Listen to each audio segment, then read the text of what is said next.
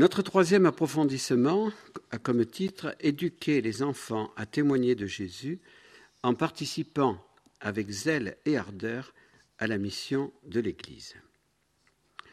Comme nous le répétons depuis le début de nos approfondissements sur le Concile, cette troisième causerie n'est pas uniquement centrée sur l'éducation des enfants. À vous, parents, avec vos grâces d'État, de l'adapter dans l'éducation que vous donnez à vos enfants. Nous voulons vous parler plus largement, afin de vous aider à mieux comprendre, l'esprit du décret Ad Gentes et l'esprit du Concile Vatican II. Il est évident que nous ne portons pas assez la mission universelle de l'Église et que nous ne comprenons pas suffisamment la très grave crise des vocations dont l'Église souffre, mais qui va s'aggraver dans les quinze prochaines années. Rappelons-nous les grands appels de Jean-Paul II en 1986 à Lyon et à Ars. Vous ne pouvez pas vous passer de prêtre. Aujourd'hui, ajoutons, nous ne pouvons pas nous passer de missionnaires. Des laïcs très généreux, certes, se donnent à la mission, mais ce n'est pas suffisant. Il faut encore des prêtres et des consacrés, garçons et filles, tout donner à la mission. Premier développement, éduquer les enfants et aussi les adultes à avoir un cœur missionnaire et à offrir pour la mission. Au numéro 23 d'Agentes, le Concile parle de la vocation missionnaire. Bien qu'à tout disciple du Christ incombe pour sa part la charge de répondre à la foi, le Christ Seigneur appelle toujours parmi ses disciples ce qu'il veut pour qu'ils soient avec lui et pour les envoyer prêcher aux nations. Aussi, par l'Esprit Saint qui répartit comme il lui plaît les charismes pour le bien de l'Église, inspire-t-il la vocation missionnaire dans le cœur d'individus et suscite-t-il en même temps dans l'Église des instituts qui se chargent comme d'un devoir propre de la mission d'évangélisation qui appartient à toute l'Église? Ils sont en effet marqués d'une vocation spéciale.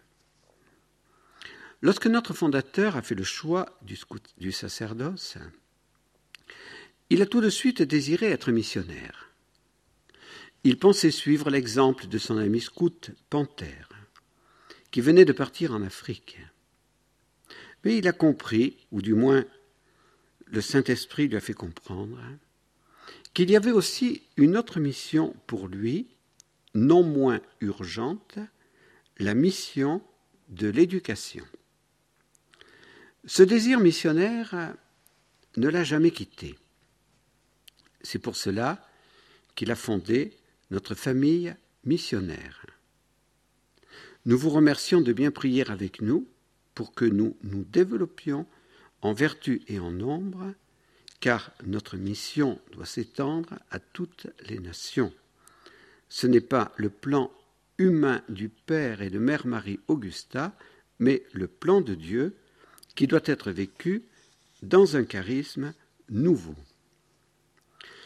Le numéro 24 traite de la spiritualité missionnaire et de la persévérance que les missionnaires doivent exercer et développer. Cette persévérance, cet engagement dans la durée fait peur aux jeunes d'aujourd'hui. Nos évêques de France en souffrent. Le texte conciliaire dit au vrai Dieu qu'il appelle, l'homme doit répondre d'une manière telle que sans consulter le chair ni le sang, il s'attache tout entier à l'œuvre de l'Évangile. Mais cette réponse ne peut être donnée qu'à l'invitation et avec la force de l'Esprit Saint. L'envoyé entre en effet dans la vie et la mission de celui qui s'est anéanti en prenant la forme d'esclave. Il doit donc être prêt à rester fidèle à sa vocation pendant toute sa vie, à renoncer à lui-même et à tout ce qu'il a possédé jusque-là, et à se faire tout à tous. Peut-on rappeler de telles exigences aux jeunes aujourd'hui? Oui, évidemment. Et il ne faut pas avoir peur de leur donner cet appel exigeant. Nous devons croire que l'Esprit Saint peut les rendre capables d'être conquis par un tel appel, comme Marthe Robin l'a été. C'est après avoir lu que tant que l'on n'avait pas tout donné, on n'avait encore rien donné, qu'elle a dit un oui plénier à Jésus pour être comme lui. N'ayons pas peur. Des jeunes peuvent également désirer être comme Jésus et répondre généreusement à son appel avec la grâce de Dieu. Soyons appelants sans être pressants, mais ne soyons pas timides pour répercuter les appels de Jésus. Ne nous laissons pas impressionner par les idéologies de notre temps. Les jeunes, aujourd'hui comme hier, sont capables de se donner dans la durée. Le décret de Vatican II parle de l'amour missionnaire et du courage que doit exercer le disciple de Jésus. Les autres membres des missions étrangères de Paris, dont faisait partie Théophane Vénard, dont on a déjà parlé, étaient conscients qu'en rendant témoignage à leur Seigneur, ils pourraient mourir martyrs. Ils expérimentaient à l'avance, cependant, ce que le Concile disait. Il obtiendra de Dieu courage et force pour reconnaître que dans les multiples tribulations et la très profonde pauvreté qu'il expérimente se trouve une abondance de joie. Ces paroles du Concile ne sont pas exagérées. Les disciples de Jésus ont expérimenté cette joie. Des jeunes peuvent être conquis par cette joie, croyons-le. En notre monde marqué par une grave crise de l'autorité, il est encore important de rappeler cette consigne du Concile. Il doit être persuadé que l'obéissance est la vertu spécifique du ministre du Christ qui a racheté le genre humain par son obéissance. N'oublions pas, la mission ne nous appartient pas. Le missionnaire est celui qui est envoyé par un supérieur. Il ne se donne pas sa mission. Le père et mère Marie-Augusta n'avaient pas peur de parler de l'humilité et de l'obéissance. Dès le début de leur formation, les jeunes doivent développer ces vertus essentielles. L'orgueil est un poison satanique qui empêche la fécondité de la mission. Donnons aux jeunes l'exemple de Jésus et de la Vierge Marie. Nul ne peut travailler efficacement à la mission de l'Église sans humilité et obéissance. Le Concile exhorte enfin à une vie intérieure intense.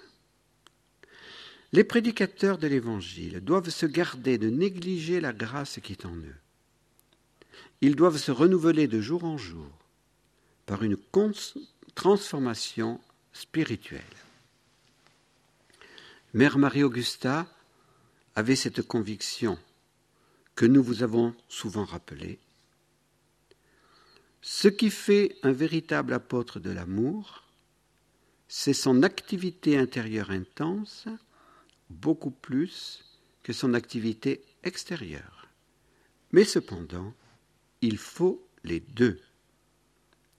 Si le missionnaire n'a pas cette vie intérieure, il risque de tomber dans l'activisme et le malin qui vise et combine sans cesse le fera facilement dévier. sa mission alors deviendra stérile. Le livre de Georges Ratzinger, Mon frère le pape, révèle la grande humilité et la vie intérieure de notre pape actuel. Le Concile rappelle dans les numéros 25 et 26 la nécessité d'une solide formation spirituelle et morale.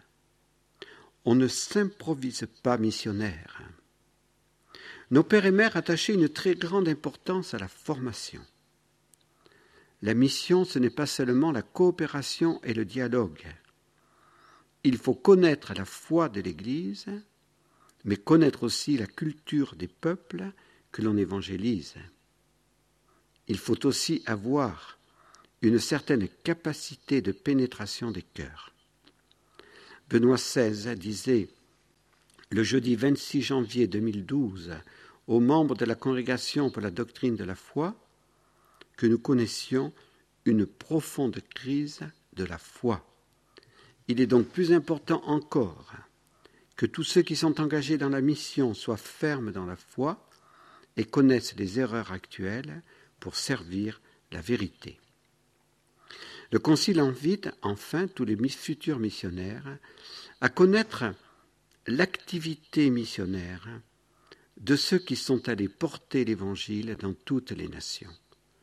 Leur zèle et leur courage peuvent et doivent nous stimuler. Comprenons encore, comme nous le disons dans ces approfondissements, que le monde a changé depuis le Concile Vatican II. L'information est uniformisée et mondialisée. Il faut être d'autant plus exigeant pour la formation. Dans notre communauté, la formation de nos prêtres dure dix ans au minimum. Deuxième développement, développons la spiritualité missionnaire dans l'esprit exprimé par Jean-Paul II. Il est important de bien assimiler ce que dit Jean-Paul II sur la spiritualité missionnaire dans son encyclique sur la mission. Nous sommes tous concernés par cette spiritualité. Jean-Paul II nous, invite d'abord à nous laisser conduire par l'Esprit Saint. Comme hier, il faut prier pour que Dieu nous donne l'audace de proclamer l'Évangile. Il faut scruter les voies mystérieuses de l'Esprit et se laisser conduire par lui à toute la vérité. Imitons notre pape Benoît XVI. Il se laisse vraiment conduire par l'Esprit Saint et il ne craint pas d'annoncer la vérité et la loi naturelle dont le fondement est Dieu jusque dans les parlements européens. Il a été très écouté et applaudi en Grande-Bretagne et en Allemagne. L'Esprit Saint a transformé les apôtres peureux en missionnaires infatigables. N'est-il pas capable de nous transformer, nous aussi? Le deuxième conseil de Jean-Paul II est de vivre le mystère du Christ envoyé. Je me suis fait faible avec les faibles, disait saint Paul. Je me suis fait tout à tous afin d'en sauver à tout prix quelques-uns, et tout cela, je le fais à cause de l'Évangile. Jésus a dit à son zélé apôtre N'aie pas peur, car je suis avec toi. Acte 18, 9. Lumen Gentium et le Dere Agentes devrait nous faire prendre conscience de ce mystère du Christ envoyé. Jésus, chaque jour, à la fin de la messe, nous dit Ite missa est. Cela ne signifie pas la messe est finie, mais allez en mission. Dans mon travail, dans mes loisirs, dans mes déplacements, je ne dois jamais oublier que Jésus m'envoie pour témoigner de lui. C'est cela, vivre le mystère du Christ envoyé.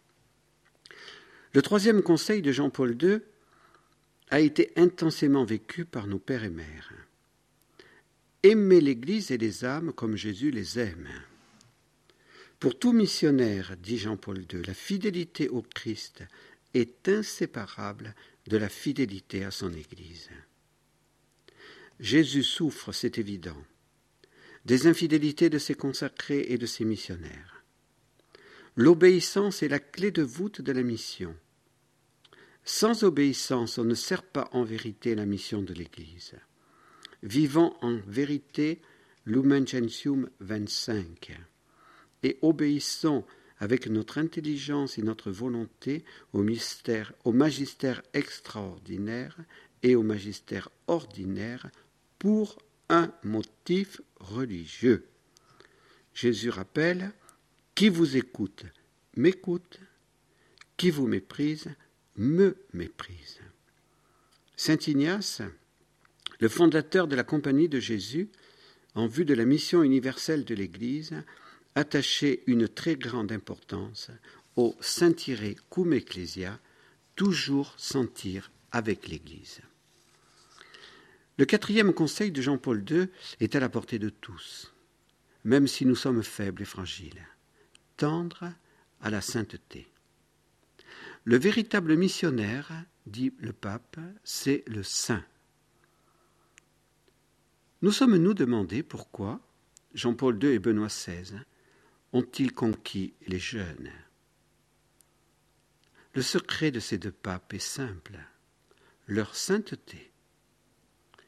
Notons que Jean-Paul II a écrit tendre à la sainteté. Benoît XVI rappelle souvent que le saint, ce n'est pas celui qui ne tombe jamais, mais c'est celui qui se relève vite. Le cinquième conseil de Jean-Paul II rejoint la conviction de Mère Marie-Augusta dont je viens de vous parler pour les apôtres de l'amour, ne pas séparer contemplation et action. Le missionnaire, dit Jean-Paul II, doit être un contemplatif en action. Ce même pape, dans son exhortation sur la vie consacrée en 1996, disait que les religieux devaient tous les jours monter sur le tabord pour contempler le Christ avant de redescendre dans la plaine pour rencontrer les hommes de notre temps. Si l'on n'a pas une forte vie intérieure, notre activité missionnaire dégénérera en activisme et aussi en idéologie. Ce n'est plus le Christ que nous porterons alors aux autres, mais nos idées et les idées à la mode. Le cinquième conseil rejoint, le sixième conseil, rejoint ce que nous avons déjà cité sur notre Père dans le deuxième approfondissement. Il ne faut pas rêver une mission facile où le monde serait transformé en un coup de baguette magique. Jean-Paul II dit ne pas refuser la croix. La première Pentecôte a été précédée du Vendredi Saint, ne l'oublions jamais. Bien des martyrs ont versé leur sang pendant le XXe siècle et continuent à le verser. Le pape Jean-Paul II a héroïquement vécu l'évangile de la souffrance. Il a fécondé la mission de l'Église. Benoît XVI disait le 25 janvier 2012 qu'il fallait exercer la patience persévérante. Le septième conseil, enfin, la mission maternelle de la Mère de Dieu, de la Mère de l'Église, précède la mission apostolique. Cette mission est celle de la prière et de la souffrance offerte pour la fécondité de la mission de l'Église. Nous avons rappelé la conviction de Sainte Thérèse de l'Enfant Jésus. Tous, nous pouvons participer à la mission maternelle de la Vierge Marie. Imitons Sainte Bernadette et les enfants de Fatima. Un tout petit développement sur les urgences de la nouvelle évangélisation sans anticiper bien évidemment le, prochain synode sur ce sujet. L'unité des chrétiens. Jean-Paul II et Benoît XVI ont fait de cette urgence la priorité des priorités à la fin du XXe siècle et au début du troisième millénaire.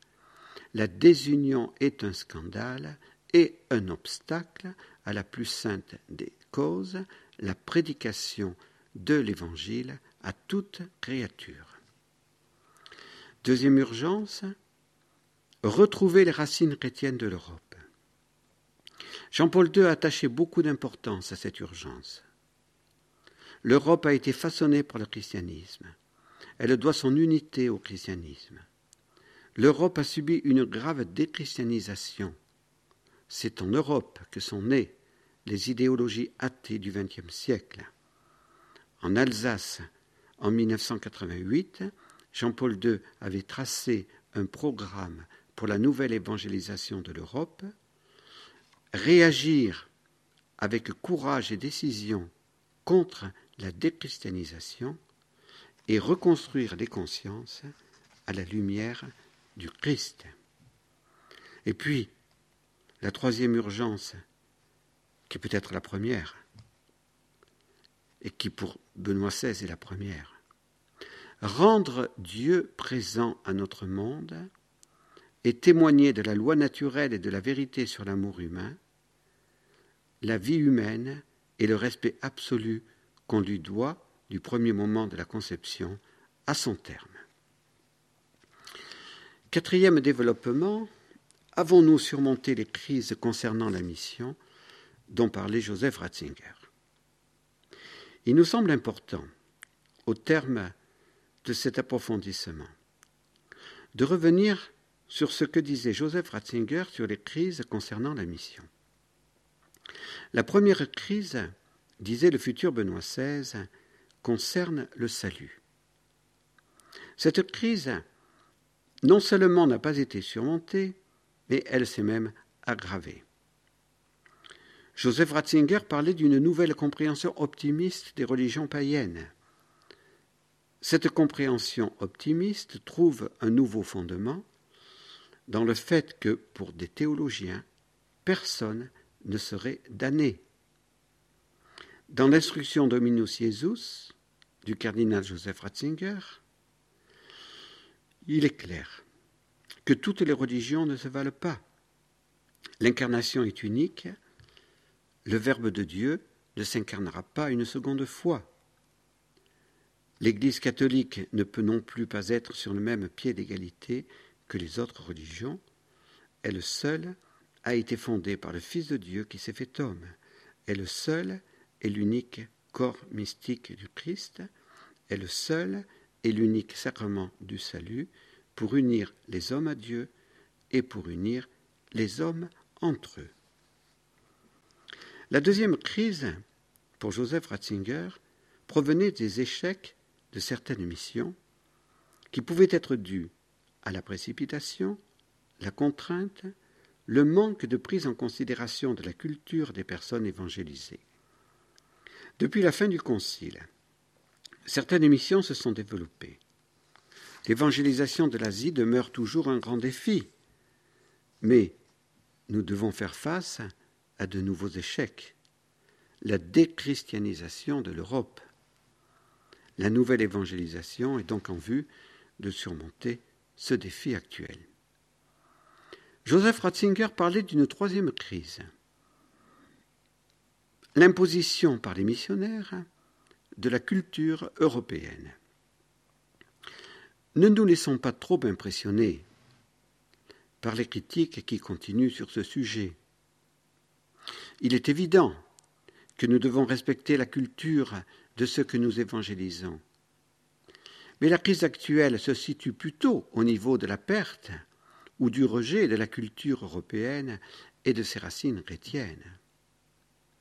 La rencontre entre la foi et la raison, qui a donné l'Europe chrétienne, n'a pas été un appauvrissement pour la raison, mais un enrichissement. L'évangélisation de l'Amérique, de l'Afrique, de l'Asie et de l'Océanie même si elle comporte des éléments négatifs, a été un grand don pour ces continents. Redisons ce qu'a demandé Benoît XVI aux jeunes à Madrid. N'ayez pas honte du Seigneur, n'ayez pas peur d'être catholique, nous ne sommes pas responsables de tous les maux de l'humanité. Nos frères chrétiens d'Amérique et d'Afrique et d'Asie nous remercient de leur avoir transmis l'Évangile et ils ne, nous ils ne nous reprochent pas de leur avoir imposé notre culture européenne. Pour conclure ces réflexions, sur les discussions des pères conciliaires sur la mission, Joseph Ratzinger avait fait part de ses riches et profondes réflexions personnelles, se fondant sur le mouvement qui anime l'histoire humaine et s'oriente irrésistiblement vers l'unification de l'humanité. Cette, unification, disait-il, ne pourra être simplement d'ordre économique ou technique. Elle devra se situer au niveau de ce qui est le plus authentiquement humain, l'unité de l'esprit. Le monde a absolument besoin de l'Église pour surmonter la grave crise spirituelle, éthique et économique qui le menace aujourd'hui. Ce monde de 2012, plus mondialisé que celui de 1965, ne peut trouver son unité qu'en Dieu, comme le disait Joseph Ratzinger en 1965. La mission de l'Église est donc plus urgente que jamais afin de faire cesser l'éclipse de Dieu qui empêche beaucoup d'hommes de s'ouvrir à la vraie lumière spirituelle. Je conclus par deux exemples concrets sur l'enfance missionnaire et l'action que tout laïc peut avoir à la suite de Pauline Jaricot. Nous voudrions vous citer ces témoins imitables, inspirés par le Saint-Esprit et qui ont vraiment œuvré pour la mission de l'Église. Il y a 150 ans, mourait Pauline Géricault, cette héroïque femme lyonnaise qui a consacré sa vie à la mission, au service des pauvres et à la prière. Pauline est la fondatrice de la propagation de la foi et du rosaire vivant. 150 ans après sa mort, en cette année 2012, l'Église, l'œuvre de Pauline Jaricot perdure et s'est considérablement développée.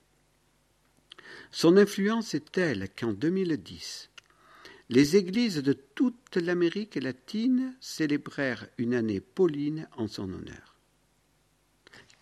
Qu'avons-nous fait? Que faisons-nous, nous, Français, pour mieux connaître Pauline et pour la faire connaître?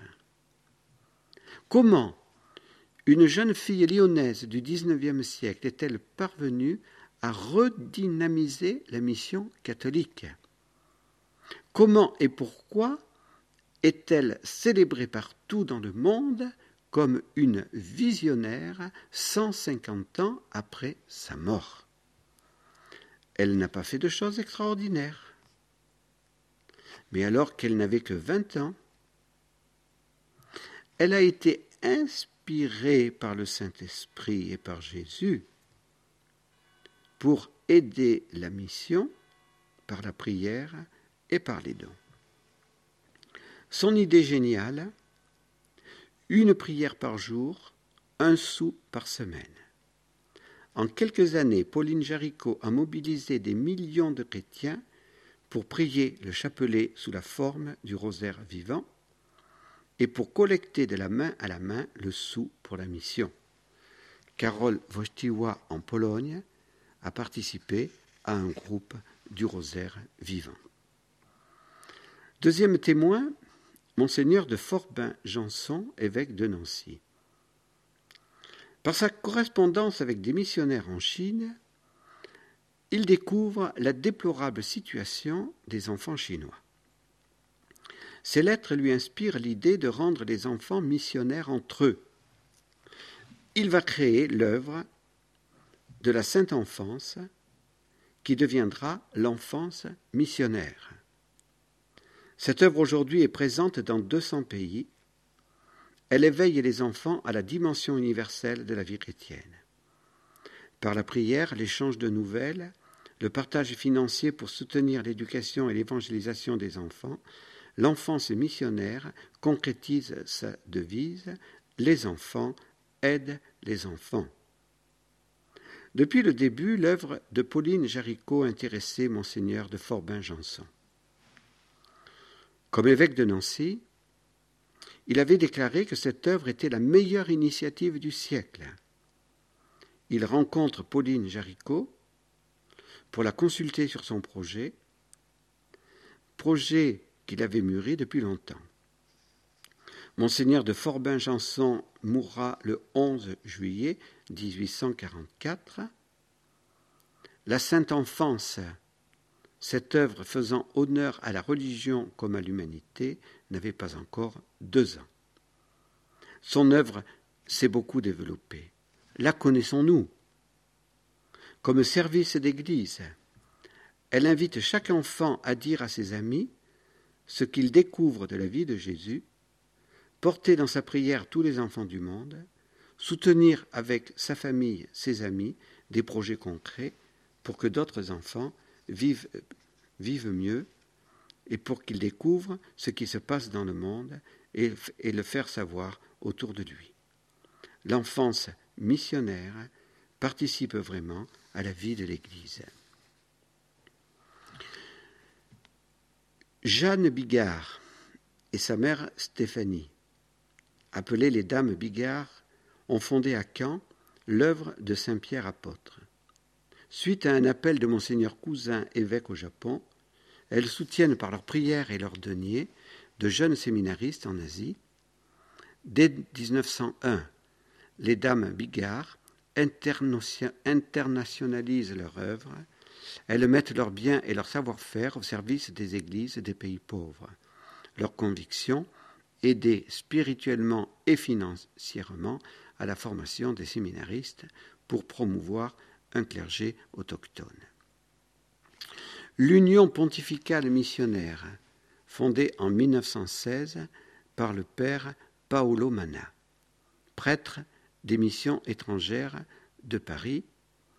Donc il fonde en Italie l'Union missionnaire du clergé qui devient en 1956 l'Union pontificale missionnaire.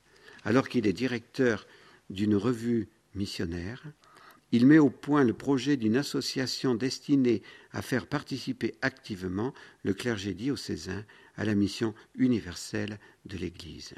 Comme le souligne Jean-Paul II dans l'encyclique Redemptoris Missio, l'union missionnaire a comme fin immédiate et spécifique la sensibilisation et la formation missionnaire des prêtres, des religieux et religieuses, qui doivent à leur tour assurer cette formation dans les communautés chrétiennes. Et comment ne pas parler du père Werenfried, qui a fondé l'aide à l'Église en détresse. Il est venu à Saint-Pierre de Colombier. Notre fondateur l'aimait beaucoup.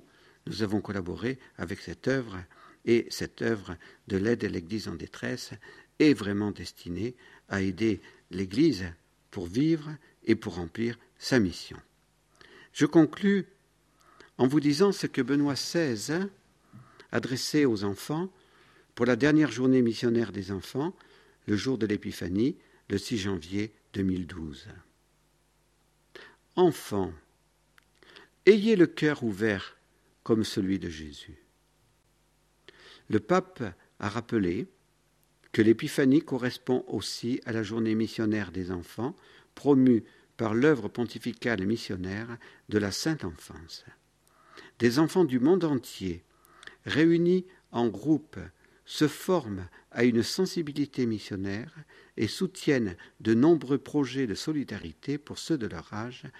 Chers enfants et adolescents, que votre cœur soit ouvert au monde comme le cœur de Jésus, mais soyez attentifs aussi à qui vit à côté de vous, toujours prêt à rendre service, recommandé notre pape Benoît XVI que cette recommandation du pape soit notre conclusion. Oui, l'Église, par nature, est missionnaire.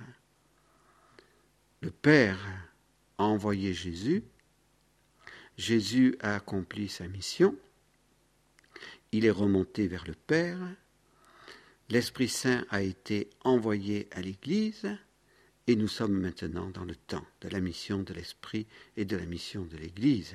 Et cette mission est de faire découvrir que Dieu le Père veut rassembler en une seule famille tous ceux qui désirent être ses enfants bien-aimés en son Fils bien-aimé Jésus. Voilà la grande et la belle mission de l'Église.